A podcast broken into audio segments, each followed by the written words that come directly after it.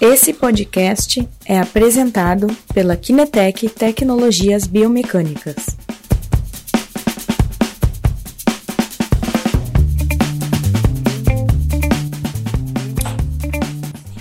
Olá pessoal, esta vez botei um pouquinho de música, então estamos esperando a nossa convidada de hoje, tá? A Ana Kleiner. Então que esperamos a Ana Uh, só para antecipar uh, de novo as coisas que já conversamos uh, outras vezes, nosso canal YouTube, a nossa GTV, com todas as lives que já fizemos. A Ana chegou, agora vou te adicionar, Ana. e então no nosso podcast, nosso YouTube, lá tem todas as lives. Fizemos semana passada com a Luana, uma live fantástica. Vai dar uma olhada que vale a pena. Vou interromper a música aqui, que vou adicionar a Ana, que já entrou aqui. Ana. Então que é... Olá, Ana. Bom dia. Oiê. Yes. Agora, agora sim. Agora estamos te ouvindo. Fantástico, Ana. Tu está escutando bem? Agora tô. Bom dia, tudo bom? Bom dia, Ana. A Ana está em Rio Claro, pessoal. Eu estou em Porto Alegre então estamos uh, à distância, né? Uh, agora eu vou dar uma introdução, tá? Né? Depois tu me corrige se eu falo alguma coisa errada aqui, tá? Porque o teu, a tua introdução é uma introdução interessante. Né? Obrigada. Então, a Ana Kleiner, Ana Francisca Kleiner, né? É doutora em Educação Física Biomecânica pela Universidade de Campinas, tá? É, ela fez um doutorado sanduíche de nove meses no Luigi Divetti Posture and Movement Analysis Laboratory no Politecnico de Milano com a professora Manuela Galli. Sua atividade de pesquisa é na área de análise de movimento humano com enfoque em novas metodologias baseadas em unidade de medidas inerciais. A ANA possui mais de 300 citações em publicações e mais de 100 publicações próprias. Tá tudo correto, Ana? Tá, só me preocupa uma coisa. Sim. Eu tô ficando velha, Christian. É muita não coisa. Não é verdade. Não é verdade, porque esta coisa está compressa em um tempo muito curto. É, é interessante. Eu, me, eu conheço a Ana desde 2013. Tu lembra aquela vez lá no, no laboratório da Uninove com a, com a Cláudia Santos? Lembro sim, lembro sim. É. E eu sabia que de lá estava nascendo uma grande parceria. Eu tinha certeza é, daquele encontro. Era o 2013. Então, são seis anos, não é muito tempo. E neste período fez um monte de coisa. Porque agora, depois a gente vai falar, essa daqui é a parte acadêmica, tá? Depois a gente Sim. vai falar sobre as coisas que estão acontecendo novas na vida da Ana, tá? Que são também uma história fantástica e extremamente impactante também para, para Rio Claro, principalmente, né? Muito obrigada, Christian. E vocês da Kinetec fazem muito parte dessa história. É isso que eu fico muito contente com a nossa parceria de sempre. A gente tenta sempre ajudar no que, que podemos, ah, a gente tenta dar o máximo sempre. Ana, deixa, deixa eu te perguntar um pouquinho. O teu percurso acadêmico, né? Tu teve uh, uma experiência em um laboratório ali também com a, com a, a Cláudia Santos, depois tu teve em Milão com a Sim. Manuela Galli que é uma grandíssima referência na análise de marcha né, internacional. Conta um pouquinho esta, esta tua vivência, tua experiência, eh, de como foi este teu período. Ah, foi sensacional. Na verdade, eu sempre trabalhei na área de análise de movimento, né? Isso começou no mestrado. Eu trabalhava controle e coordenação de habilidades motoras, eu tive como minha orientadora da Gob, e eu pude estudar a parte, começar a estudar a parte de análise de movimento com um sistema chamado vídeo, que era aquela câmera analógica velhinha, né? E aquilo me chamava atenção, eu falei assim, nossa, que incrível, como a gente consegue, a partir de uma imagem desse paciente e alguns marcadores, tirar informações preciosas para habilitar essa pessoa, né? Então, na época do mestrado, eu já tive a oportunidade de fazer um mestrado sanduíche lá em Melbourne, na Austrália, lá no Royal Children's Hospital, onde eu tive o primeiro contato com a análise de marcha. E para mim abriu um horizonte, Cristian. Naquela época eu já pensava assim, meu Deus do céu, como é linda a análise de movimento, a análise de marcha como é perfeita. Eu preciso trazer isso para o meu município. Porque só Sim. as crianças australianas têm, as de Rio Claro não têm. E isso norteou muito a minha vida, a minha carreira como profissional. E daí eu fui fazer meu doutorado lá com o Ricardo Barros, na Unicamp, que ele foi também sensacional. E ele me, me ensinou toda a parte metodológica de análise de movimento, né? E nesse meio tempo, ele foi para Milão, que ele já tinha um contato, um convênio lá com a Politécnico, né? É, com o Pietro Cerveri. E ele voltou de Milão nessa viagem que ele fez e falou assim: Ana, conheci uma professora lá que chama Manuela Galho e ela faz exatamente o que você gosta de fazer. E era uma época que eu estava procurando um lugar para fazer meu doutorado de sanduíche. E foi muito legal aquela época que, coincidentemente, quando entrei em contato com a Manuela Galli, ela estava indo para o Brasil no laboratório da professora Cláudia Santos, que até então trabalhava na Uninove. Sim. E foi em 2013, foi aí também que eu conheci você. Sim, sim, exato. eu confesso que foi, foi um grande encontro. Quando eu vi a Manuela, era para fazer o doutorado de sanduíche só de seis meses, porque eu já estava finalizando o doutorado. E ela falou assim, aquele jeitinho dela, doce que você conhece, querida. Ana, por que, que você não fica mais um tempo? Fica nove meses. Aí eu conversei com o Ricardo, posso ficar nove meses? Pode. Esses nove meses, Christian, geraram cinco anos. Sim, eu me lembro, tu ficou um bom tempo lá. Fiquei um bom tempo lá, porque foi assim, a gente começou a construir ah, várias cinco, linhas de pesquisa. Cinco anos tu ficaste na Itália? É, cinco anos. Cinco é, 2004, anos. é. Uhum. Eu pensava, tipo, um dois anos, três anos, cinco anos tu ficaste Não. lá. É que foi na época também, quando eu terminei em 2000.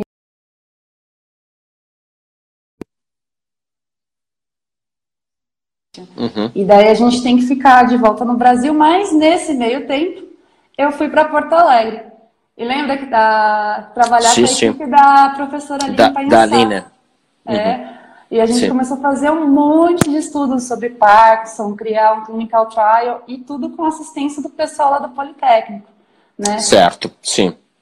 E nesse meio termo, eu, nesse meio tempo, a Manuela falou assim, Ana, é, vão ter concursos aqui na Politécnica, eu gostaria muito que você prestasse. E eu prestei um primeiro concurso como ascenista de ricerca, que é como um pós-doc nosso, para o DEIB, né, que era o Departamento de Informação de Engenharia Eletrônica da Politécnico, e passei. Uhum. E depois eu participei do International Fellowship, que esse é as grandes universidades, como a Politécnico de Milão, universidades pontas, eles oferecem esse essa position, né? que Sim. é uma concorrência entre doutores do mundo inteiro. E eu, essa eu tenho muito orgulho, que acho que é uma das histórias que eu ainda não acredito. Sabe aquela história que você vencia sem ainda ficar se beliscando? Que foram 200 concorrentes, 199 engenheiros e uma educadora física. Opa, Eram 11 tu? vagas. Eram 11 vagas e eu entrei. Então eu fui a primeira International Fellowship da Politécnico de Milão, educadora física. Eu gostei Brasi demais. Brasileira. Brasileira, brasileira. E para mim foi uma coisa assim, eu sou eternamente grata, Christian. Se eu posso dizer uma coisa para você de toda essa trajetória, fora as pessoas que eu conheci, você, a Beta, a Aline Panilchá, a Cláudia Santos, a Manuela, o meu orientador, Ricardo, sabe, foi um monte de.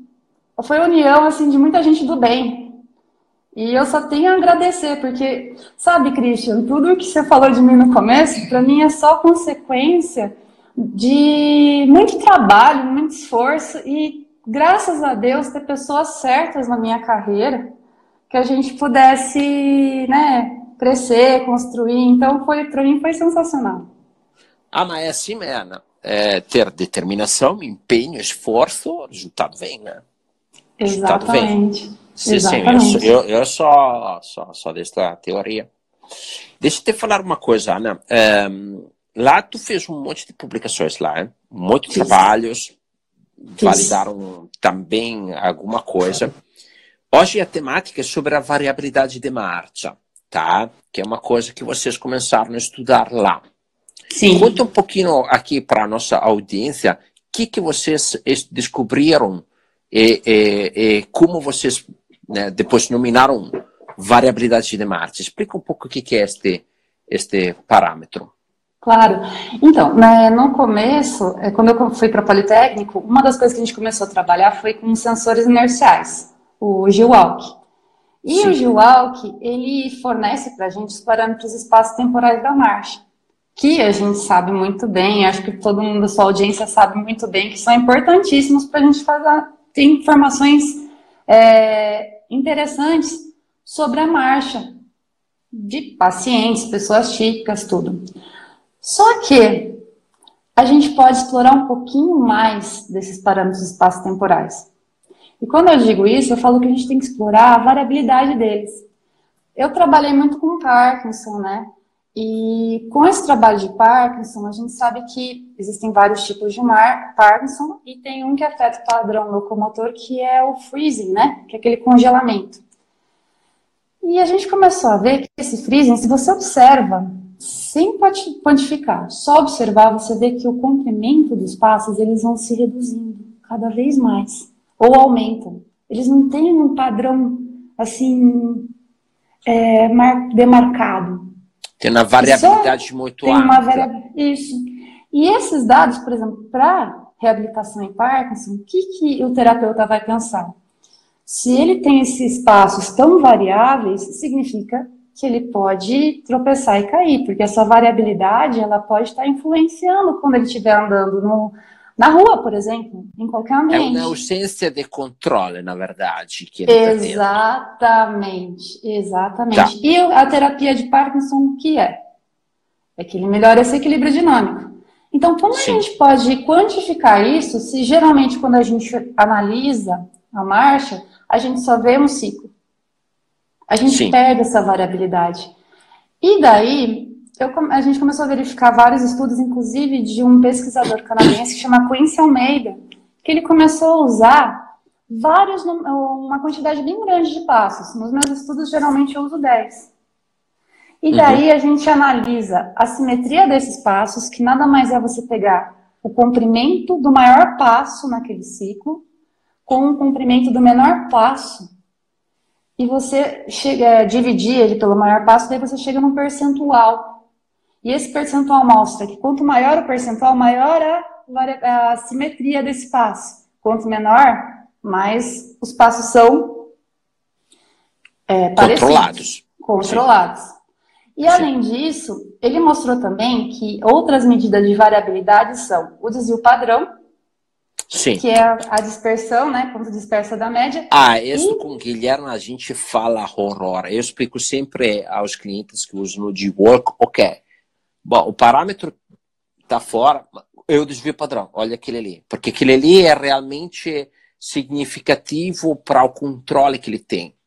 Tá? Exatamente. Aí, por exemplo, os índices de apoio de balanço que temos na normalidade do, do G-Walk ali, né, da, da parâmetro, tipo 58, mais ou menos 1.97 me sembra que está dando de variação de desvio padrão.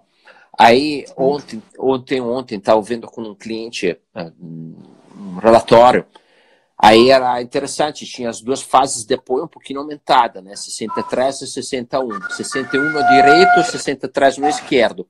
Uhum. Aí, é, no esquerdo, ele relatou que o paciente tinha um pouquinho de espasmo, né? Tinha, tinha alguma coisa neurológica sobre o membro esquerdo. Mas o direito estava com um desvio padrão na percentual de apoio de 4. Aí eu falei, Nossa. Ok, o esquerdo está com apoio alto, beleza, né? O direito também com apoio alto. Mas vamos ver em detalhe aquele direito ali, porque tu tá vendo que tem um 4%, tem um 4%, 4 de variação do desvio padrão. Ali tu tem que olhar aquele ali, aquele desvio padrão alto ali, né? Sim. E aí, olhando depois as curvas de aceleração e conversando, o que, que a gente chegou a ver? Que o lado direito, que era aquele que tinha, em teoria, que sustentar uh, um pouco mais a marcha do paciente, na verdade estava extremamente enfraquecido. Ele não tinha força naquele lado direito ali, principalmente no quadril. Aí ele pensou, ok, agora vou começar a fazer reforço de quadril deste paciente e ver o que, que acontece. Eu falo Lindo. que o teu, o teu objetivo é reduzir aquele desvio padrão ali. Exato. A tua, a tua métrica da bater agora aquele desvio padrão ali. Ele tem que melhorar o controle do direito, pelo menos. Exato, é uma medida simples que a gente pode aplicar. Inclusive no que tem um traquejo, né, Christian? Se a gente quiser saber o comprimento de cada passinho, é só ir lá naquela como que chama aquela aquele open lá que é aquela a exportação de dados, né? uhum. e dá para exportar esses números de passos Dá para daí dá para a pessoa que tem o GWAL que ela pode utilizar isso para fazer esse cálculo de variabilidade, que é só usar aquilo lá fazer o desvio padrão, coeficiente de variação e também esse cálculo de simetria, máximo, máximo menos mínimo dividido por máximo. E uhum. tem informações importantíssimas. Eu acho que é, essa é uma é, nova É muito bacana, acho que daria até para implementar no laudo, vou ver se a gente consegue. Porque seria oh, interessante ter. Eh, aí tu me dá na força lá com o Alessandro Fussa ele, olha, bota isso também, que aí se entramos em oh. dois, em três falado isso, talvez ele vai, vai colocar. Ele tem pesadelo comigo, Cristian. Ah, sim, também comigo, não, não responde mais no zap. Tamo não junto, mais. tamo junto parou de responder. Coitado. É, acho que o pessoal não sabe quem é o Alessandro. O Alessandro é o engenheiro lá do Jual, responsável. Ele foi, eu orientei o mestrado dele junto com a Manuela Galli. E graças ao mestrado dele, que foi também estudando o Jual, que hoje ele trabalha na BTS fazendo os laudos, ele tá voando raso, né? O Alessandro. Sim, sim. É um orgulho não. nosso. Olha, ele está fazendo um trabalho legal, tá, tá ajudando no desenvolvimento, muito. Sim, sim. Depois você manda, okay. você manda esse para ele, a gente pega e traduz. Sim, sim. Manda vou, lá. Vou, vou falar, vou falar para ele. Falamos dele na live. Isso. Para ele não esquecer da gente implementar a variabilidade da marcha aí no, no output do Jualk. Então, só resumindo, a variabilidade de marcha é a diferença entre comprimentos de passos que a pessoa pode ter em um trecho que tu vai coletar. Maior é uhum. esta variabilidade, menos estabilidade a pessoa tem. É isso. Exatamente. E também você pode usar isso com o tempo do passo. Uhum. É muito bem legal. Especialmente porque o parkinsoniano tem o freezing. Quando ele Sim. tem o freezing, ele vai ter uma sequência de passos bem miudinhos ou bem amplos. Só que Sim. às vezes o freezing, ele congela e não dá a sequência do próximo passo. Então, às vezes, ele fica parado por um tempo bem grande. Bem grande mesmo. Sim. Tem paciente que pode ficar até três minutos. Dependendo do freezing, do que tiver, né? Dependendo da situação, nervosismo, né? Então, aí, essa é uma medida bem bacana também para a gente saber, especialmente para parkinsoniana, é uma medida interessante, o tempo do passo. Então, são duas, duas medidas aí que o Gil Alck dá para gente que é o comprimento do passo e o tempo do passo. Agora, não sei se tu viu, agora a BTS fez uma publicação na, no, no Facebook, no Instagram deles, que uh, em um laboratório de Milano fizeram um trabalho com análise de marcha, eletromiografia e, encefalo, e, e análise... IEG, eletroencefalograma. Eletroencefalograma. E aí chegaram a descobrir muito detalhadamente as regiões afetadas uh, pelo freezing.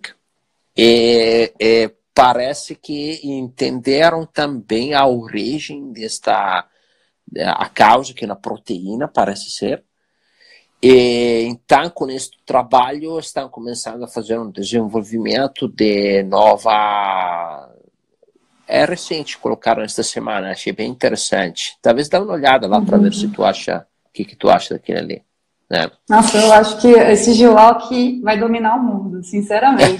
Porque dá para. Você pode trigar ele com tanta coisa. Você pode trigar Sim. ele com um eletromiógrafo.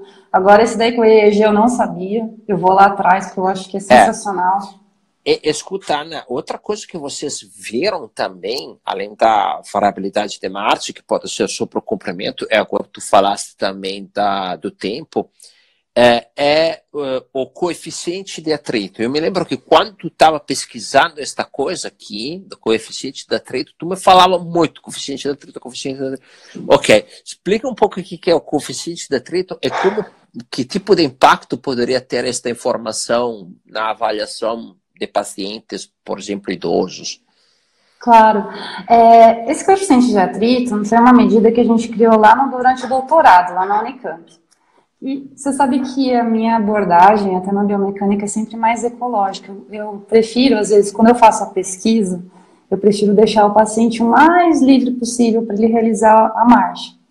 E eu queria investigar, no começo, como as pessoas andam em diferentes superfícies. Por quê?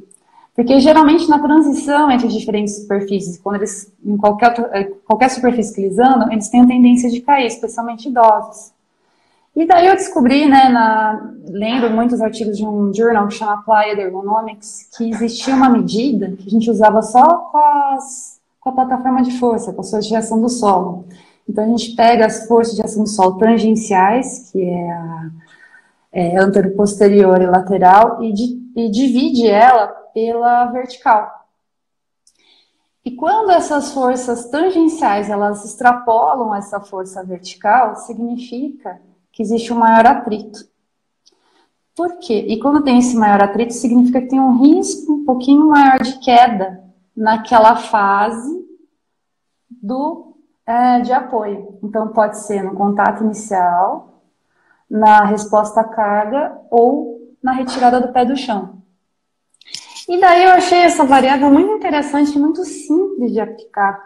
Porque o que eu queria? Eu queria tirar os marcadores dos parkinsonianos e da época dos, dos hemiparéticos e ver qual era o comportamento deles durante o andar desses diferentes solos. E de forma simples, né? Porque já que a gente não podia na época, que agora a gente pode, ir na casa deles e fazer essa análise ecológica, eu queria transformar o laboratório um pouquinho mais ecológico. Eu trocava o show do laboratório. A pesquisa era basicamente essa.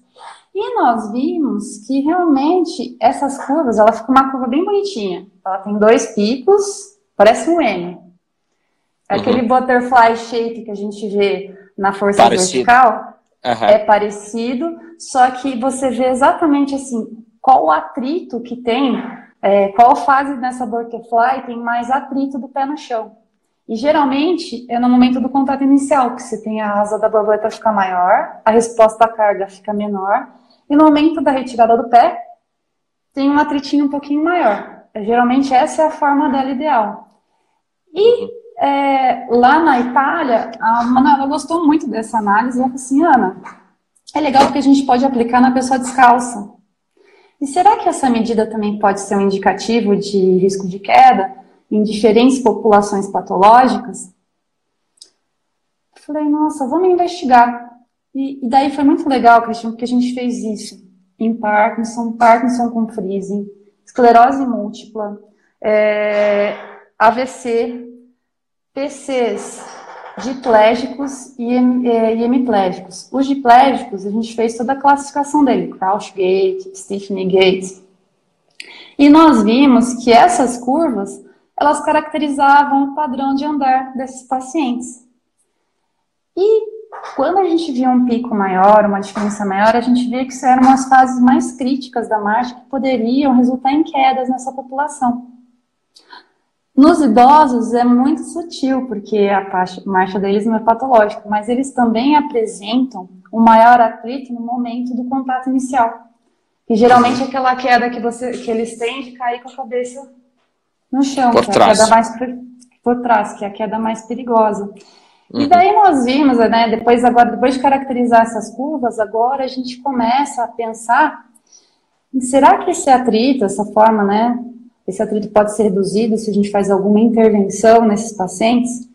E será que essa é uma boa medida, né, para medir a qualidade de uma reabilitação, de um tratamento? Então, a gente está começando a investigar isso em outras pesquisas. Inclusive, a gente estava até com a Cláudia Santos, começou a ver em crianças M, né? E uhum. começou a ver bastante coisa sobre isso. Então tem muita coisa ainda para ser explorada, mas me parece ser uma medida interessante e simples e pode trazer bastante resultado. A gente só precisa de uma plataforma de força. Entendi. Entendi. Depois, se for analisado, se podemos fazer uma coisa diferente também com a aceleração. Eu acho que eu já sei que eu, eu acho que já captei essa mensagem, Christian. tu, sa tu sabe que eu sou doente para aceleração, né? Mas tudo Sim. bem. é muito é parecido, é. É, mas você tem que ser, se você não é louco pelo que você faz, você não quer ver inovações, então pare é. de fazer, porque significa que você não tem paixão. O negócio é você ser apaixonado. Sim, sim. É isso aí, a gente gosta do que que faz. Tu também, né, Ana? Acho, né? eu acho que eu sou até maluca demais. Sim. Sim, depois contamos as outras histórias tuas que são bem, bem curiosas, né? Vamos, que Projeto... eu tenho duas pessoas aqui especiais para apresentar para vocês. Projeto logo. Logo, logo. Estão aqui, ó. Uhum. Vou dar um spoiler, é. ó, vou dar spoiler. Já mostro quem sou. É, eu não conheço ainda eles. Vamos. Não, vamos é super novidade, é novidade. Tá. Ok. Aí depois daqui um pouquinho falamos deles também sobre aquela parte nova da tua vida, do teu novo Sim. caminho bacana ali. E última coisa, Ana, tu fiz, claro. tu fizeste a validação do G-Work, tu trabalhou na validação uhum. do G-Work. Conta um pouco como é que foi esta experiência e que que uh, vocês se encontraram. O Givaldo apareceu na minha vida em 2014, quando eu estava lá na Poli, né? E era também muita novidade lá, porque era a BTS estava lançando o produto. E a gente estava começando a trabalhar com Parkinson, reabilitação em Parkinson, e era uma reabilitação que tinha um efeito imediato. E a gente precisava de um sensor, alguma coisa que medisse esse efeito na hora. Se a gente tivesse que fazer essa intervenção e analisar esse paciente na marcha, a gente perdia a informação que era mais importante, que era uma melhora assim bem rápida da marcha. Sim, sim. Isso pela questão de colocar os marcadores, preparar sim. o paciente para fazer análise, digamos, padrão ouro com cinemática. Padrão ouro. Exato. Não que a gente não tenha feito com isso, porque funcionou, funcionou demais. Só que a gente queria ver se essa alteração rápida que dava e como que acontecia isso. E daí a BTS estava surgindo com essa coisa assim, né, desse sensor inercial, essa medida mais ecológica. E daí a gente discutia muito. A Manuela era um pouquinho resistente, porque você sabe que ela entende muito, muito de análise de movimento. E quem trabalha biomecânicos, biomecânicos são bem Sim, não, ela trabalha com medida acurada no milésimo né? e na máxima taxa de amostragem, etc. Ela e você sabe que para convencer né? ela que um sensor Sim. inercial pode ser bom assim, você sabe que ela é fogo, né? Sim. Então, sim, sim, daí a gente, a gente viu o João que falou assim, nossa, ai Manuela, vamos tentar. Vamos ver se isso realmente funciona, porque parece uma solução muito rápida que pode trazer para a gente informações bem bacanas. E na época era o, a, o mestrado do Alessandro Vanini, do Giorgio Zaninetti e da Ilara Pacific, tá, Pacific. e, e, ela, e, eles começaram a ajudar a gente a fazer vários estudos para validar a CG Walk, para teste de tug, para marcha, né? E a tese, a, a, dissertação dele de mestrado foi toda voltada nessa validação. Então, a gente usava o padrão ouro, que era a cinemática, junto uhum. com o padrão do, do G-Walk. E a gente chegou para informações bem interessantes. Por exemplo, tem até um artigo publicado, que também tem autoria do Alessandro, que a gente viu que os dados do teste TUG, o tempo para fazer o, né, o teste TUG, quando comparado o sensor inercial e a cinemática e o cronômetro, que é muito utilizado, o sensor inercial é tão bom quanto qualquer uma das medidas. Uhum. Tá? Eu tenho até o um artigo disso, quem tiver interesse, entre em contato com a gente, a gente encaminha esse artigo. E a gente, nessas dissertações, a gente começou a ver também a importância dele para a similaridade em algumas variáveis espaço-temporais, né, na medida.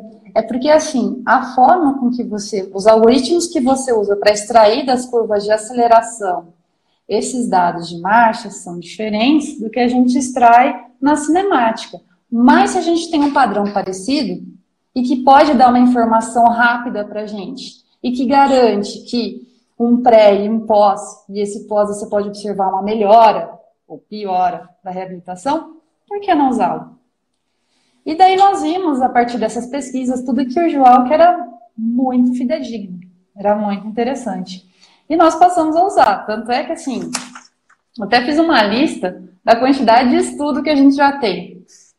Só de validação, a gente tem um estudo com Parkinson, no teste TUG, que está publicado. Aqui no laboratório de análise de movimento Rainha Silvia, nós vamos validar para crianças típicas, adultos sadios, crianças hemiparéticas, tanto o teste TUG quanto a marcha, porque a gente não tem medida, inclusive dos testes de TUG para criança, nós não temos uma, medidas validadas, então a gente quer validar já com o sensor inercial. Com o Parkinson, eu já trabalhei pré e pós estimulação mecânica dos pés, que foi bem bacana, pré e pós realidade virtual, junto com a Cláudia Santos e junto com o professor Gileno, lá da Federal do Pará. Sim. Eu já trabalhei com a professora Adriana Ciculto, lá da Federal de São Carlos, que atualmente é a minha supervisora do terceiro pós-doc.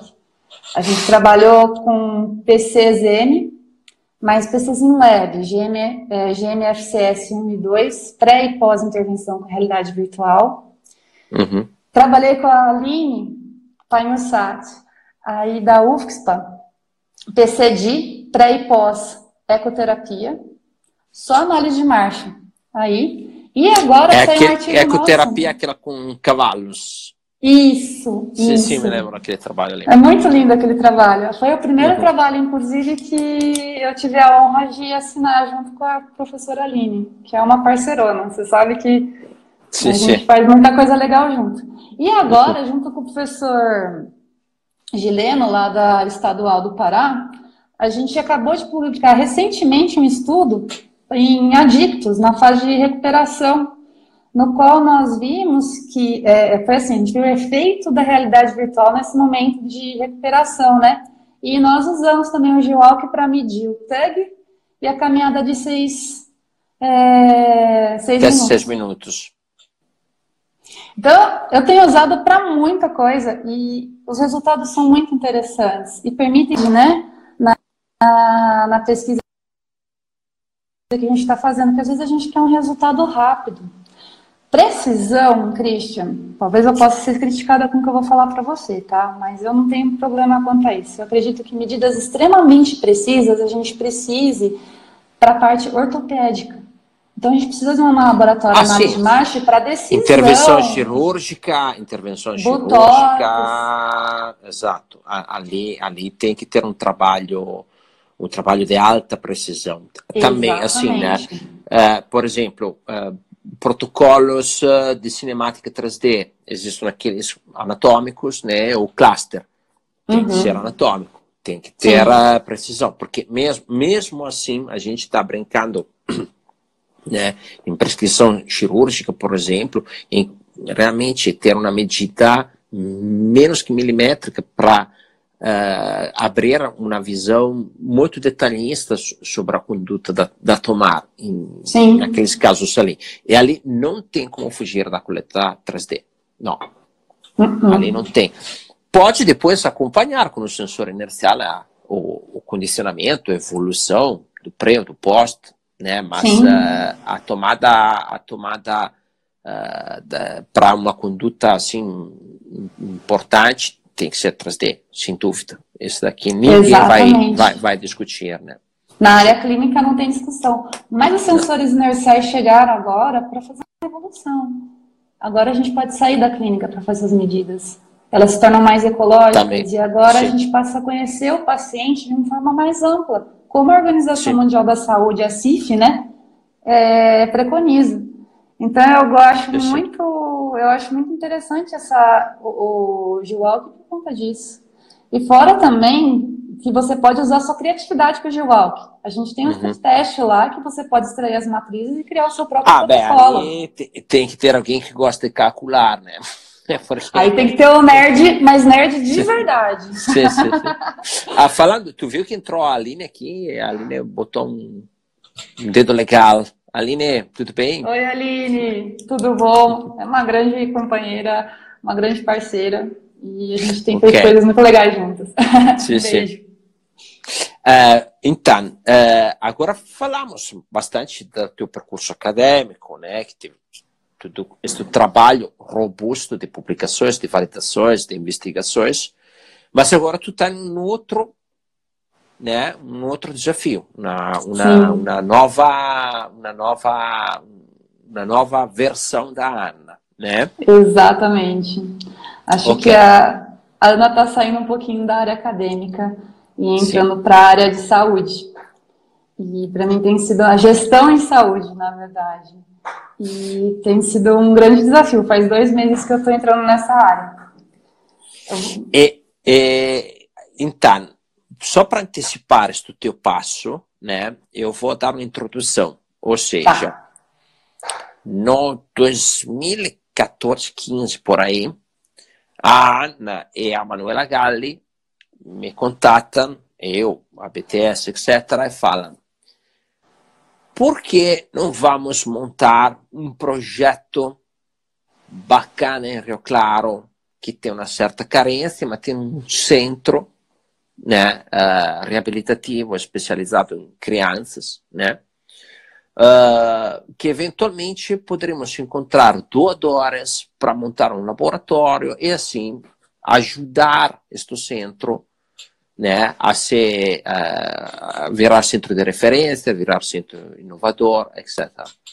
Tá, vamos ver. Eu me lembro quando fui visitar o Princesa Vitória, né, que é o, onde a Ana montou este projeto, etc., que depois contamos um pouco a história. Eu cheguei lá com os uh, colegas da BTS, dois colegas da BTS. Antes de visitar Rio Claro, a gente passou para São Paulo, onde visitamos hospitais famosos, importantes, que tem aquela hotelaria gigantesca que tu entra, assim, é um hotel cinco estrelas, né? Sim, é verdade. E daí lá apresentamos produtos, fizemos né, algumas demonstrações, né? Eles saíram um pouquinho empolgados, da lá, ó, oh, que bacana, que bacana. E aí chegamos em Rio Claro, o centro é um pouquinho longe daquelas realidades lá. E a parte interessante foi que nos levaram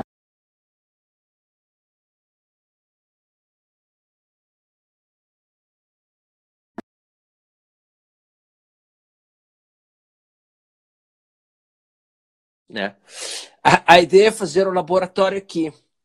E aí eu me lembro que todo mundo virou para mim, né? Tinha os colegas meus italianos, uh, toda a equipe ali do, do, do local.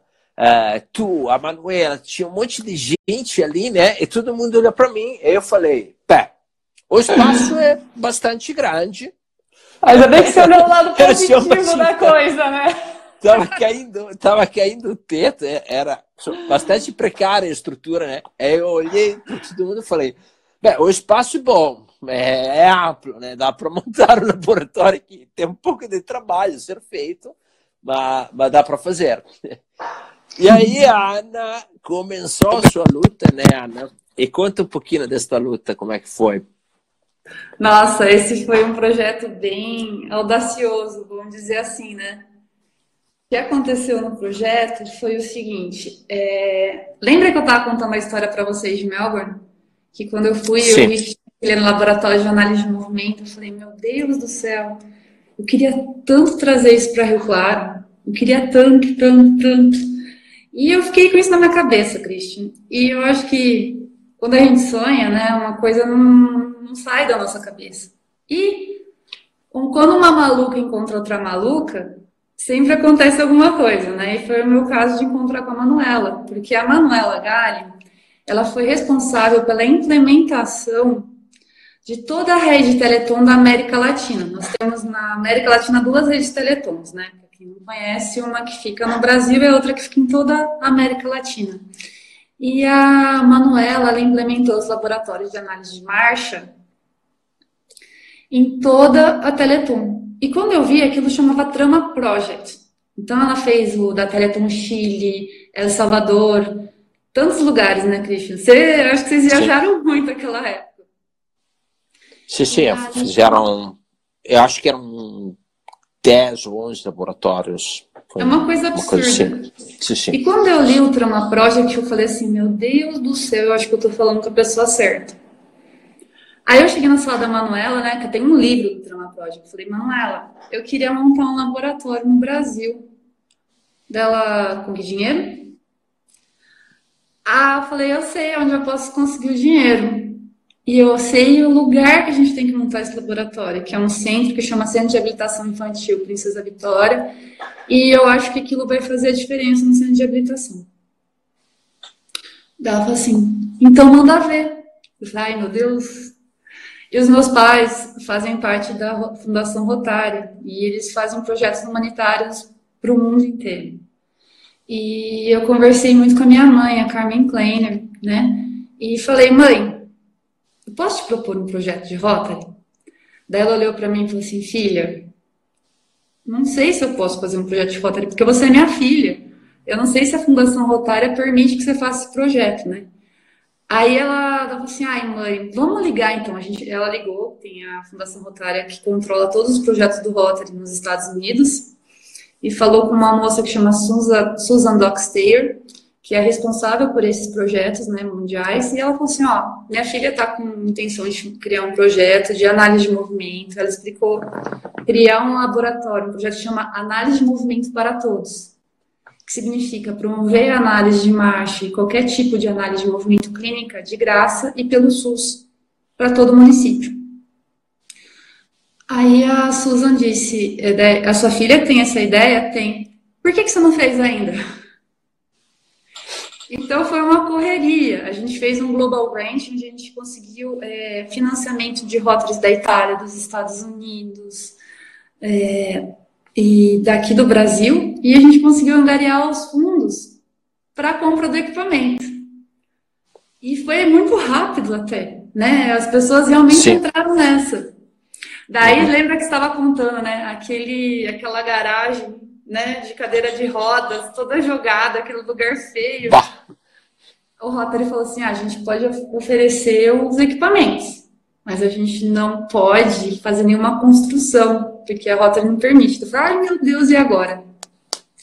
Aí a gente escreveu mais um projeto para Tubo e Conexões Tigre, que eles têm a Fundação Carlos Alberto Hansen pedindo se eles podiam construir o espaço físico do laboratório. Construíram. Eu vou levar vocês para o meu laboratório daqui a pouco, tá? Pode? Sim, sim, sim, pode. Sim, sim, vamos fazer. E não, não, foi, foi, foi, foi, foi fantástico. Sim. Foi fantástico. Daí foi uma experiência incrível, a gente implementou um laboratório. E agora chegou a hora de, de montar esse laboratório, de mandar esse laboratório para todo o SUS. Então, graças à nossa nova secretária da Saúde, que chama Maria Clélia Bauner, ela me convidou para ser gerente do laboratório Rainha Silvia, e bem como ser a gerente do Centro de Habitação Infantil Princesa Vitória.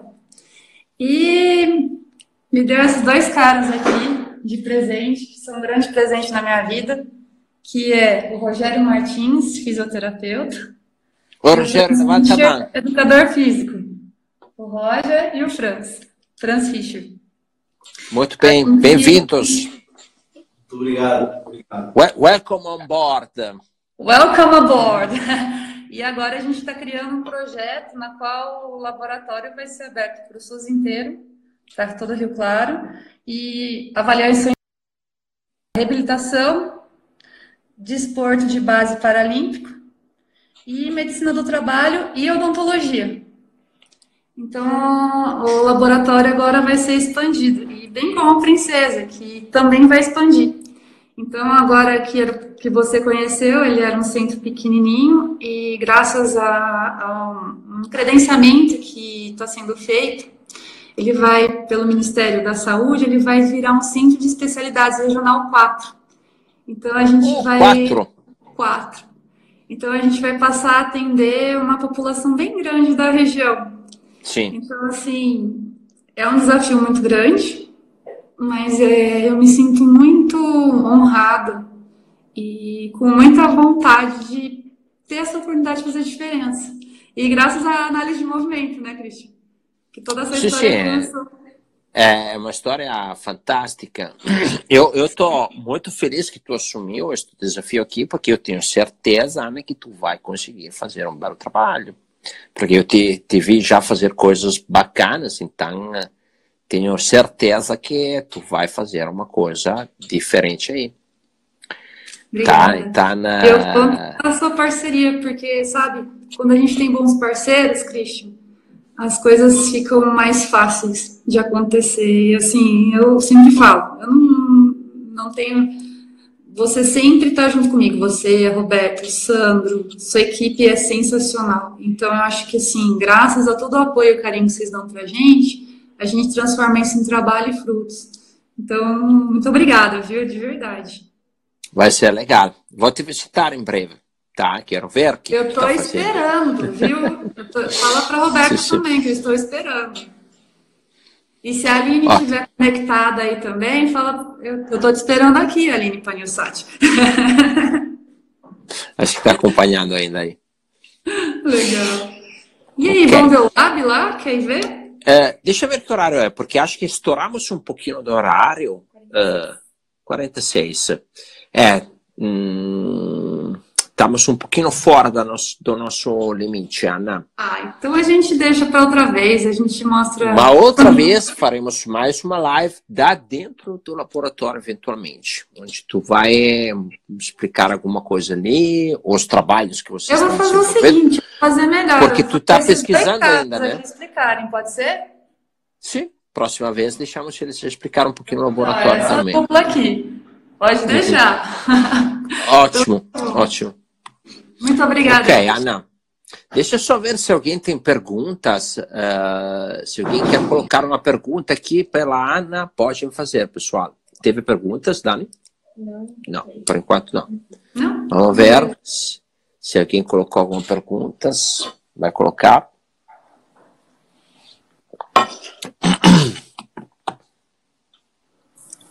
Bom, por enquanto parece que ah, não está entrando, então que estamos na fase de encerramento. Se alguém quer colocar, pode.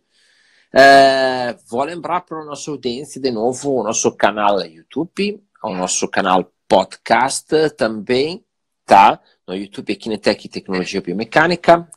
Esta live vai estar gravada e vai ser disponibilizada tanto no YouTube quanto no IGTV e também no nosso canal podcast. Podcast no Spotify ou no iTunes é, é Tecnologia Biomecânica.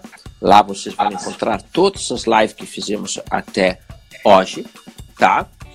Então, aproveito para agradecer imensamente a Ana Kleiner por eh, ter compartilhado conosco a fantástica história e a vivência que ela teve com análise de movimento, tá? Desejando um grande sucesso para o Centro Presença Vitória. Obrigada. E, e, mais uma vez, muito obrigado, Ana. E então, desejo um bom almoço para todos, um bom final de semana. E nos vemos semana que vem com mais uma live. Até mais, gente. Muito obrigada pela oportunidade. Forte abraço.